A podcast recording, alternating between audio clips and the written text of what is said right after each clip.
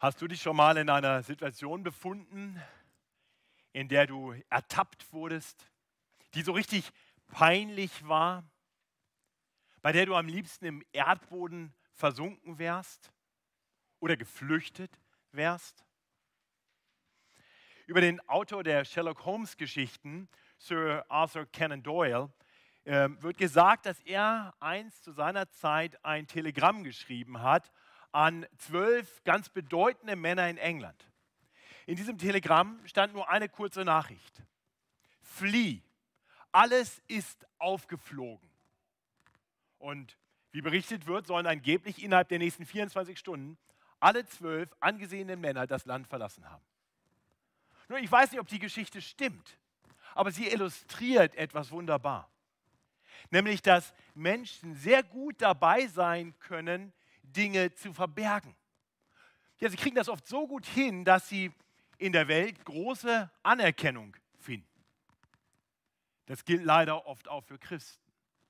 Ich denke, viele von uns haben in den letzten Jahren so manche Geschichte mitbekommen von christlichen Leitern, die im Geheimen Dinge getan haben, die überhaupt nicht zu dem passten, was sie gelehrt und verkündigt haben.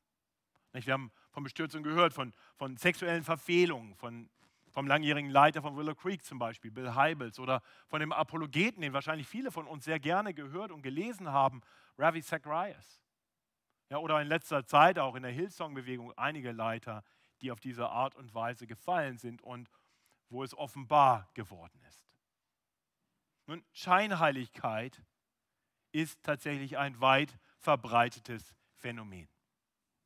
Und Scheinheiligkeit hat es schon immer gegeben auch zur Zeit von Jesus. Wir haben das in den letzten Wochen im Rahmen unserer Predigtserie durch das Lukas-Evangelium gesehen.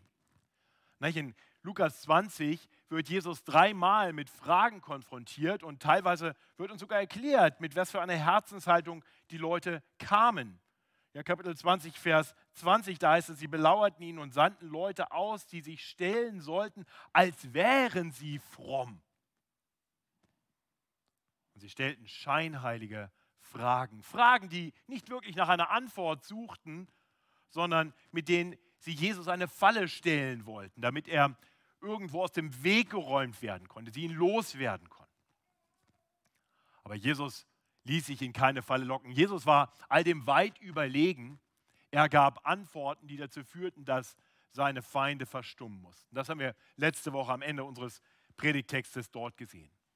Zu Beginn unseres heutigen Predigtextes, ganz am Ende von Kapitel 20, sehen wir, dass Jesus nun den Spieß umdreht. Da, wo alle, verschwiegen, äh, alle schweigen mussten, stellt nun Jesus eine Frage. Seine Frage ist nicht scheinheilig. Seine Frage ist keine Fangfrage. Ganz im Gegenteil. Seine Frage offenbart, wer er wirklich ist. Sie soll den Menschen helfen, mehr zu verstehen über seine Identität als der Herr und Richter aller Dinge.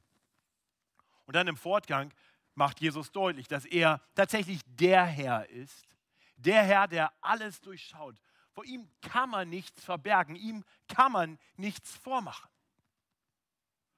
Aber wir sehen dabei auch, dass er das wahrhaft Gute sieht, was dem Menschen oft verborgen bleibt. Und so möchte ich für uns beten, dass diese Predigt uns hilft, unser Leben immer mehr unter der guten Herrschaft des Herrn zu leben, unter der guten Herrschaft des Herrn und für den Herrn, der alles durchschaut. Ich bete mit uns. Himmlischer Vater, wir wollen dir danken, dass dein Wort uns oft Zuspruch ist und manchmal auch Herausforderung. Und das zu unserem Besten. Denn wir brauchen beides. Wir brauchen Ermutigung und wir brauchen Ermahnung. Wir brauchen Belehrung und Korrektur. Danke, dass du uns so gut kennst, dass du uns ins Leben hineinsprechen kannst mit einer Tiefe und Klarheit, die uns selbst oft nicht vor Augen steht. Und so danke, dass du uns herausforderst durch dein Wort, sodass wir immer mehr zu den Menschen werden, die du aus uns machen möchtest. Und so bitten wir dich, dass du das nun tust, indem wir auf dein Wort hören und du durch deinen Geist an uns wirkst. Tu das zu deiner eigenen Ehre. Das bitten wir durch Jesus Christus, unseren Herrn. Amen. Unser heutiger Predigtext findet sich in Lukas 20 ab Vers 41 bis Lukas 21 Vers 4. Ich lese uns den Text. Er, also Jesus, sprach aber zu ihnen, wieso sagen sie, der Christus sei Davids Sohn? Denn David selbst sagt im Psalmbuch, der Herr sprach zu meinem Herrn, setz dich zu meiner Rechten, bis ich deine Feinde zum Schemel deiner Füße mache. David nennt ihn also einen Herrn. Wie ist er dann sein Sohn? Als aber alles Volk zuhörte, sprach er zu seinen Jüngern. Hütet euch vor den Schriftgelehrten, die es lieben, in langen Gewändern einherzugehen und lassen sich gern grüßen auf dem Markt und sitzen gern oben an in den Synagogen und bei Tisch. Sie fressen die Häuser der Witwen und verrichten zum Schein lange Gebete. Die werden ein umso härteres Urteil empfangen. Er blickte aber auf und sah, wie die Reichen ihre Opfer in den Gotteskasten legten. Er sah aber auch eine arme Witwe. Die legte dort zwei Schärflein ein. Und er sprach, wahrlich, ich sage euch, diese arme Witwe hat mehr als sie alle eingelegt. Denn diese alle haben etwas von ihrem Überfluss zu den Opfern eingelegt. Sie aber hat von ihrer Armut alles eingelegt, was sie zum Leben hatte. Soweit Gottes Wort. Wir wollen diesen Predigtext in den drei Abschnitten betrachten, die hier ganz offensichtlich sind. In den Versen 41 bis 44 aus Kapitel 20 sehen wir, dass Jesus sich selbst als den Christus und den Herrn über alle Dinge verkündigt. Dann in den Versen 45 bis 47 sehen wir, dass der Herr die, die Scheinheiligkeit der Schriftgelehrten klar durchschaut. Er sieht tiefer als das, was die Menschen sehen. Und genau das Gleiche sehen wir dann auch in Kapitel 21 in den ersten vier Versen. Nur in diesem Fall sieht er hinter die äußere Fassade einer armen Witwe und erkennt ihr Herz, ihre wahre Frömmigkeit. Auch wenn sie für die Menschen verborgen bleibt. Diese Punkte wollen wir nacheinander betrachten und uns durch Gottes Wort herausfordern lassen. Also erst einmal sehen wir, dass Christus der Herr ist. Er, er zitiert hier, Christus zitiert hier Psalm 110. Aus dem Parallelbericht im Matthäus-Evangelium wissen wir, wie diese ganze Geschichte anfängt, wie dieser Dialog beginnt. Nämlich damit, dass Jesus die Pharisäer, die um ihn herum stehen, fragt, wessen Sohn der Christus sei.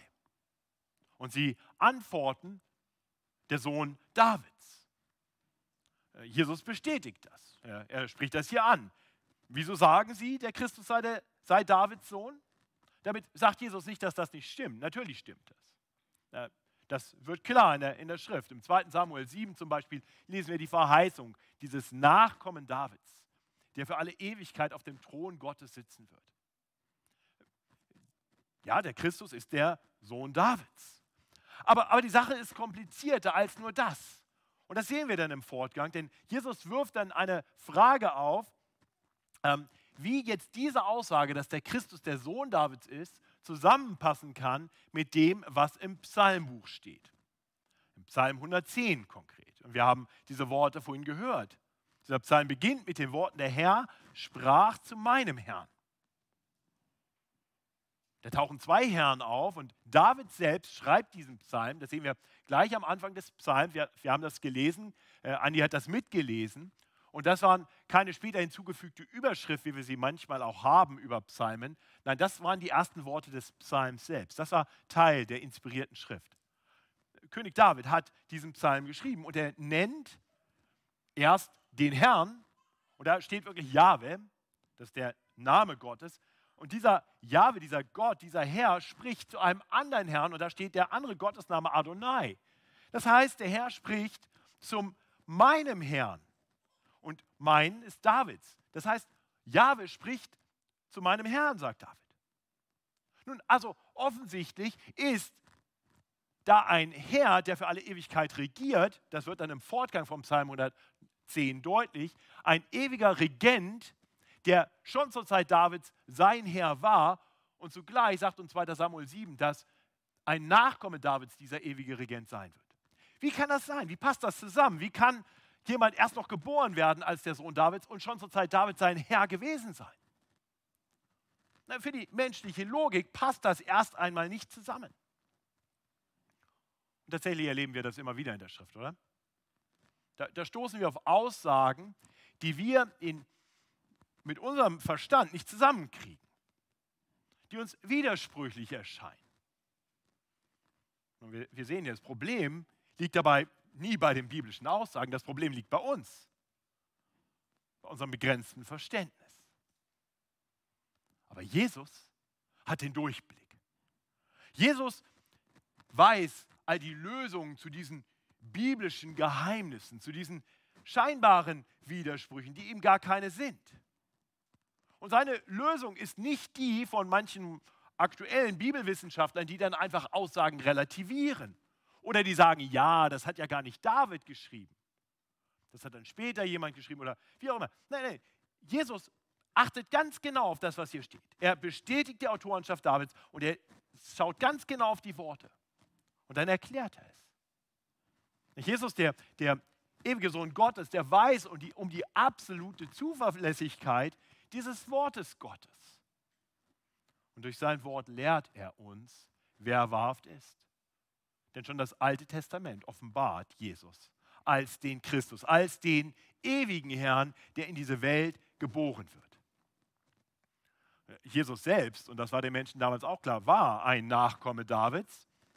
Er hatte durch das Gleichnis von den bösen Weingärtnern gerade kurz zuvor deutlich gemacht, dass er tatsächlich der Sohn nicht nur Davids, sondern der Sohn Gottes ist. Er war noch einige Zeit vorher schon von Petrus bezeugt worden als der Christus. Und er macht deutlich, dass er, der Sohn Davids, ja der Sohn Gottes, dass er, der Christus, tatsächlich auch der Herr ist. Der Herr und König, dem schon der große König David die Ehre gab. Das hatten seine Feinde noch nicht erkannt. Diese Schriftgelehrten, die eine so hohe Meinung von König David hatten, verachteten den Herrn Davids. Sie meinten, Jesu Autorität in Frage stellen zu können. Und ich möchte dich fragen, wie ist das bei dir? Erkennst du Jesus als den Herrn an? Erkennst du Jesus an als die höchste Autorität? Vertraust du Jesus, dass er in göttlicher Weisheit dir das Wort Gottes öffnen kann, so damit du ihn besser erkennen kannst und dich selber besser erkennen kannst. Jesus ist der Herr, der Herr über alle Herren. Die Herrscher dieser Welt sind begrenzt. Das war damals so und das ist heute so. Wir erleben das ganz aktuell, dass unseren Herrschern oft der Durchblick fehlt, dass sie natürlich nicht wissen können, was die Zukunft bringt, ja, dass sie sich schwer tun, aktuelle Ereignisse richtig einzuordnen. Deswegen tun wir gut daran, für unsere Obrigkeit zu beten. Dass der Herr, der eine Herr, der wirklich den kompletten Durchblick hat, ihnen Weisheit gibt, uns gut zu regieren, weise Entscheidungen zu treffen. Aber vor allem dürfen wir getrost sein. Getrost sein, dass über all diesen Herren in dieser Welt ein Herr steht, der ihnen weit überlegen ist, der den kompletten Durchblick hat und dem wir uns wirklich anvertrauen dürfen. Und so sehen wir im nächsten Abschnitt, dass Jesus wirklich dieser Herr ist, der alles durchschaut, der den kompletten Durchblick hat. Das wird deutlich in den Versen 45 bis 47. Hier macht Jesus deutlich, dass er sich nicht täuschen lässt durch Äußerlichkeiten, dass er die Scheinheiligkeit der Schriftgelehrten ganz klar erkennt. So lesen wir Vers 45. Als aber alles Volk zuhörte, sprach er zu seinen Jüngern. Hütet euch vor den Schriftgelehrten, die es lieben, in langen Gewändern herzugehen und lassen sich gern grüßen auf dem Markt und sitzen gern oben an in den Synagogen und bei Tisch Sie fressen die Häuser der Witwen und verrichten zum Schein lange Gebete. Die werden ein umso härteres Urteil empfangen. Die Menschen lassen sich leicht beeindrucken. Das war damals so und das ist heute noch so. Und die Schriftgelehrten legten es darauf an, sie wollten andere beeindrucken. Sie pflegten ihr Image durch Äußerlichkeiten. Immer gut gekleidet. Ich habe heute auch extra mal für euch eine Krawatte wieder umgemacht. Sind bei jeder Veranstaltung dabei. Ihre Gebete waren lang und rhetorisch einwandfrei. Und das alles ist ja nicht schlecht. Es spricht überhaupt nichts dagegen, sich gut anzuziehen, bei Sachen dabei zu sein, lang zu beten. Das Problem ist nur, das war alles nur eine fromme Show.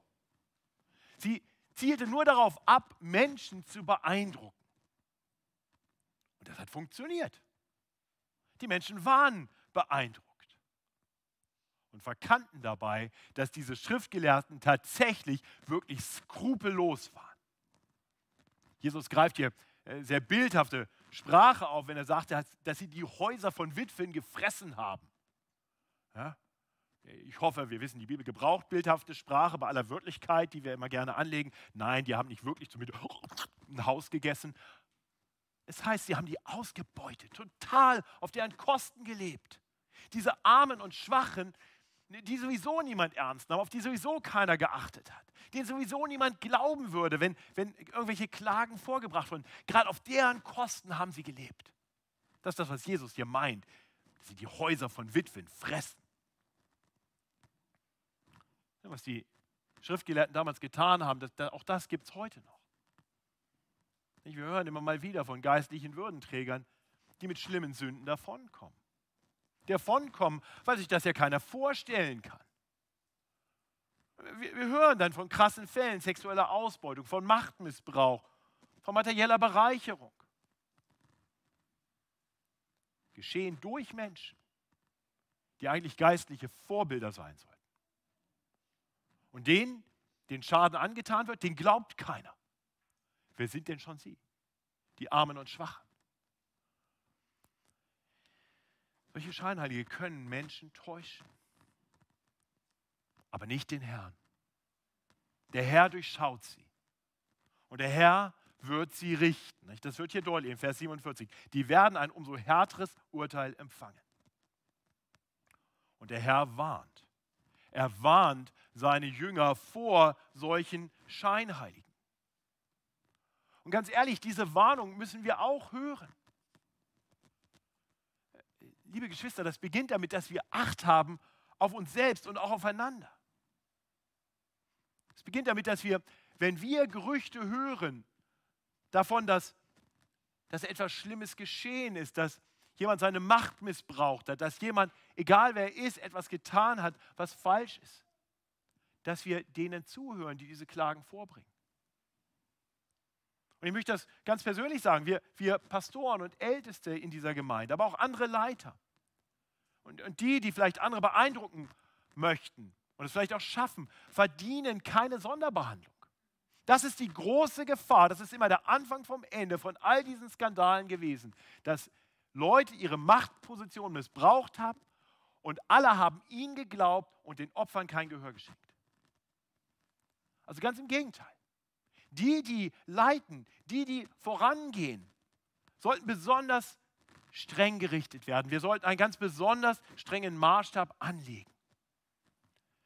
Es kann dabei nie darum gehen, ob jemand tolle Kompetenz hat. Denn im Reich Gottes zählt Charakter viel mehr als Kompetenz. Es geht nicht darum, ob jemand gut aussieht, überall dabei ist oder besonders beeindruckend redet oder betet. Es geht darum, ob er wirklich Gott dient und auf das Wohl anderer bedacht ist. Ihr Lieben, wenn sich das gerade so anhört, als wenn ich eine Predigt gegen mich selber halte, dann ist es genau richtig. Habt ihr genau richtig gehört? Mir fallen die Worte nicht leicht, denn ich weiß um die Tendenz in meinem Herzen, scheinheilig zu sein. Und gerade deswegen sage ich das, gerade deswegen predige ich das. Und ich weiß, dass diese Tendenz auch in den Herzen der anderen Leiter in dieser Gemeinde ist und wahrscheinlich auch in deinem. Lasst uns die warnenden Worte Jesu hören. Warnung vor der Scheinheiligkeit. Und Acht haben aufeinander, sodass wir einander zurechthelfen können, wenn das nötig ist. Wir können den Schein aufrechterhalten, wir können andere durch Äußerlichkeiten täuschen, aber Jesus lässt sich nicht täuschen. Und er ist der Herr, der eines Tages richten wird, vor dem wir uns eines Tages verantworten. Deswegen ist es schlichtweg dumm, scheinheilig zu leben. Es ist so viel besser, eigene Schwächen und Fehler einzugestehen, vielleicht sogar mal Glaubenszweifel auch einzugestehen, damit andere kommen und dir helfen können für dich beten können, dir dabei helfen können, diese Dinge zu überwinden und hinzufinden zu mehr wahrer Frömmigkeit. Deswegen spricht Jesus diese Worte. Und dann sehen wir schließlich in den ersten vier Versen von Kapitel 21, dass es dort eine Frau gibt, die überhaupt nicht beeindruckend ist, die gar keine Chance zur Scheinheiligkeit hat. Jesus erkennt ihre wahre Frömmigkeit. Ich lese uns nochmal diese vier Verse. Er blickte aber auf und sah, wie die Reichen ihre Opfer in den Gotteskasten einlegten. Er sah aber auch eine arme Witwe, die legte dort zwei Schärflein ein und er sprach, Wahrlich, ich sage euch, diese arme Witwe hat mehr als sie alle eingelegt. Denn diese alle haben etwas von ihrem Überfluss in den, äh, zu den Opfern eingelegt, aber sie hat von ihrer Armut alles eingelegt, was sie zum Leben hatte. Nicht so wie Jesus hinter die Äußerlichkeit der, Scheinheilig äh, der Schriftgelehrten schaut und ihre Scheinheiligkeit erkennt, so sieht er nun hinter die Lumpen der armen Witwe und erkennt ihr frommes Herz. Rein äußerlich betrachtet ist, ist diese Witwe in keinster Weise beeindruckend und ihr Opfer ist es auch nicht. Die, die Reichen, die Jesus zuvor sieht, die haben sicherlich deutlich mehr in den Opferkasten gelegt als, als die zwei Schärflein der Witwe. Nicht? Wahrscheinlich saßen Leute drumherum und sie hörten, wie schwere Silbermünzen in diesen Kasten fielen. Bum, bum. Und dann kommt die kleine, dann kommt diese arme Witwe und wirft zwei Schärflein ein. Kling, kling. Völlig unbeeindruckend. Keiner schaut überhaupt hin. Äh, sie weiß, dass sie niemanden beeindrucken kann. Aber Jesus bewertet ihr Opfer eben nicht in absoluten Werten, sondern relativ. Und, und er erkennt, dass die Reichen eben nur einen Bruchteil ihres Reichtums eingeworfen haben, vielleicht sogar ihren Zehnten. Vielleicht haben sie das getan, was gefordert war. Es ist keine Klage gegen die Reichen. Sie, sie geben aber nur einen Bruchteil. Und Jesus erkennt, dass die Witwe viel mehr gegeben hat als alle anderen. Denn sie hat, wie es hier heißt, von ihrer Armut alles eingelegt, was sie zum Leben hatte. Ganz ehrlich, was mag diese arme Witwe dazu bewegt haben, alles zu geben. Sicher war es nicht ihr Wunsch, dafür bewundert zu werden. Wahrscheinlich war ihr das eher peinlich. Aber sie gab dort im Tempel alles, was sie hatte, weil sie Gott liebte. Vielleicht hatte sie gerade gesehen, wie das Opfer gebracht wurde. Wie ein Opfer gebracht wurde, stellvertretend für die, die Schuld von Sündern. Und sie war dankbar für Gottes Gnade in ihrem Leben. Und so gab sie alles. Aus einem Herzen, das Gott liebt, heraus. Ihr Lieben, wahre Hingabe, die von der Welt unbemerkt bleibt, wird von dem Herrn erkannt. Hingabe, die im Verborgenen geschieht, offenbart eindeutiger ein Herz, das allein darauf bedacht ist, Gott wirklich zu dienen, dem Herrn zu dienen. Also wie ist das bei uns? Wie sieht es mit deiner Hingabe aus? Wie sieht es mit deinem Herzen aus? Ist dein Herz ungeteilt? Oder kennst du insgeheim den Wunsch, dass deine Frömmigkeit doch irgendwie auch von anderen wahrgenommen, wahrgenommen werden soll? Frag dich mal, bist, bist du eventuell frustriert, wenn dein Dienst in der Gemeinde nicht so richtig gewürdigt wird? Oder, oder tust du Dinge, damit andere dich als besonders fromm wahrnehmen? Vielleicht öffentliche Gebete, die besonders beeindrucken sollen. Vielleicht eine besondere Haltung beim Singen, die mehr für die Menschen als für Gott ist. Eine aufgesetzte Fröhlichkeit, die verbirgt, was im Herzen wirklich los ist. Vielleicht kannst du die Liste fortführen mit den Punkten, wo es in deinem Herzen Scheinheiligkeit gibt. Die arme Witwe, die nahm niemand wahr. Sie wurde übersehen. Vielleicht gehörte sie sogar zu den Witwen, die von den Schriftgelehrten ausgebeutet wurde und, und deren Klagen niemand gehört hat. Ihr kleines Opfer interessierte überhaupt niemanden. Aber sie brachte ihre zwei Schärflein. Sie brachte sie ja eben nicht für die Menschen, sondern für Gott. Wisst ihr, manchmal kann es ein Segen sein, wenn nicht alle übersehen. Manchmal kann es ein Segen sein, wenn nicht alle übersehen. Wenn das, was du für Gott tust, von keinem wahrgenommen wird. Wenn du es dann trotzdem tust und gerne tust, dann weißt du, dass dein Herz wirklich drin ist. Dass du es wirklich für Gott tust. So war das bei dieser Witwe. Und Jesus lobt diese ungeteilte Frömmigkeit. Und er tut das ganz bewusst vor seinen Jüngern. Er lobt die Frömmigkeit der Witwe, nicht damit die endlich mal Anerkennung bekommt, sondern damit die Jünger ein Vorbild haben. Damit wir ein Vorbild haben, dem wir nacheifern dürfen. Das Vorbild eines Menschen, der mit ungeteiltem Herzen Gott dient, mit allem, was er hat, mit allem, was sie hat. Aber allem Staunen über die Witwe möchte ich, dass wir eins nicht übersehen. Die Witwe ist dort im Tempel nicht die Person, die am meisten gibt. Die Witwe gab alles, was sie zum Leben hatte. Aber dort im Tempel ist noch jemand, der noch mehr geben würde. Der Herr selbst. Der nicht nur alles gab, was er zum Leben hatte, sondern der sein Leben selbst gab. Nicht dazu ist der ewige Herr, der Herr Davids, als Sohn Davids in diese Welt hinein geboren worden. Er ist gekommen, um sein Leben zu geben als Lösegeld für viele.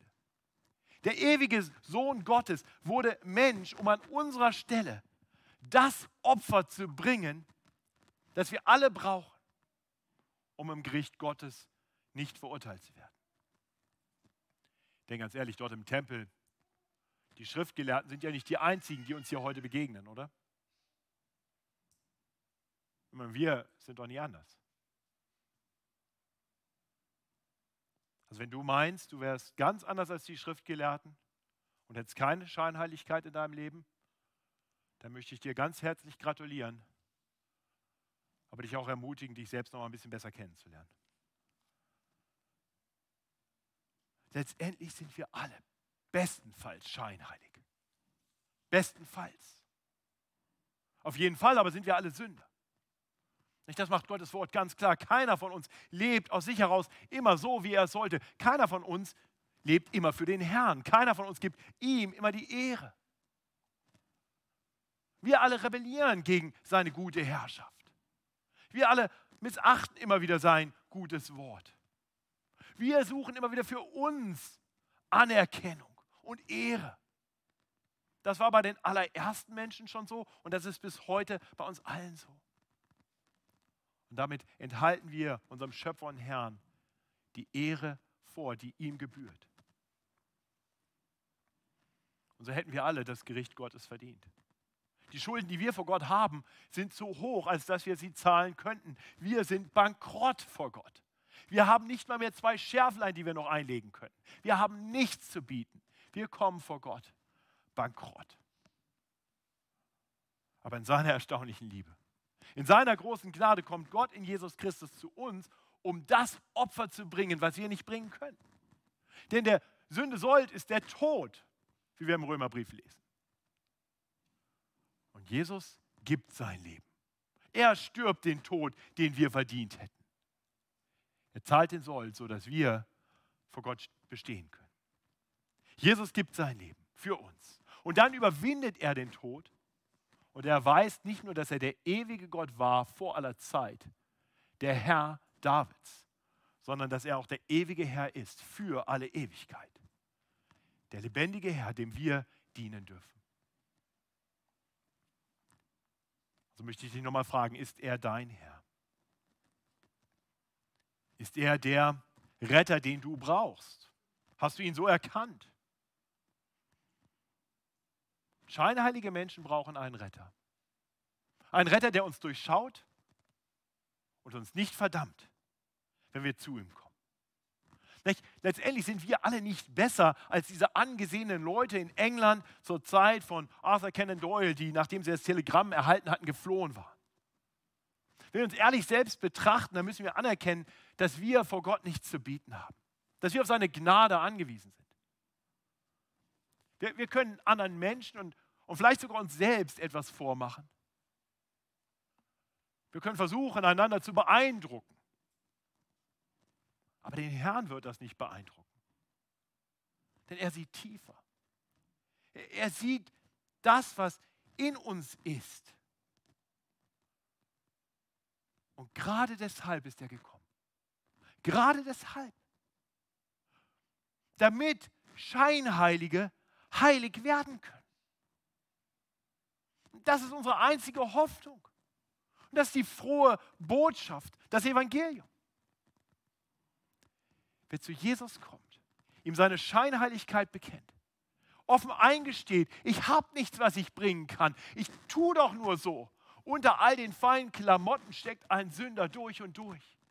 Wenn wir so zu ihm kommen, dann dürfen wir wissen, er nimmt uns an und er schenkt uns seinen Heiligen Geist, der anfängt in uns zu arbeiten und der sein Werk vollenden wird, sodass wir eines Tages, wenn wir vor dem Gericht Gottes erscheinen, Gott in uns hineinschaut. Und was wird er sehen? heilige Menschen, vollkommen reingewaschen durch das Blut Christi. Und bis dahin dürfen wir diese frohe Botschaft verkünden, indem wir der Welt eben nicht etwas vormachen, damit sie über uns staunen und wir die Anerkennung kriegen, sondern wir offen eingestehen, wir sind Bettler und Knechte. Diener des Herrn über alle Herren. Das wünsche ich uns von Herzen. Und ich möchte beten, dass der Herr uns bereit macht, so für den Herrn zu leben, dass wir uns ihm ganz hingeben, immer mehr.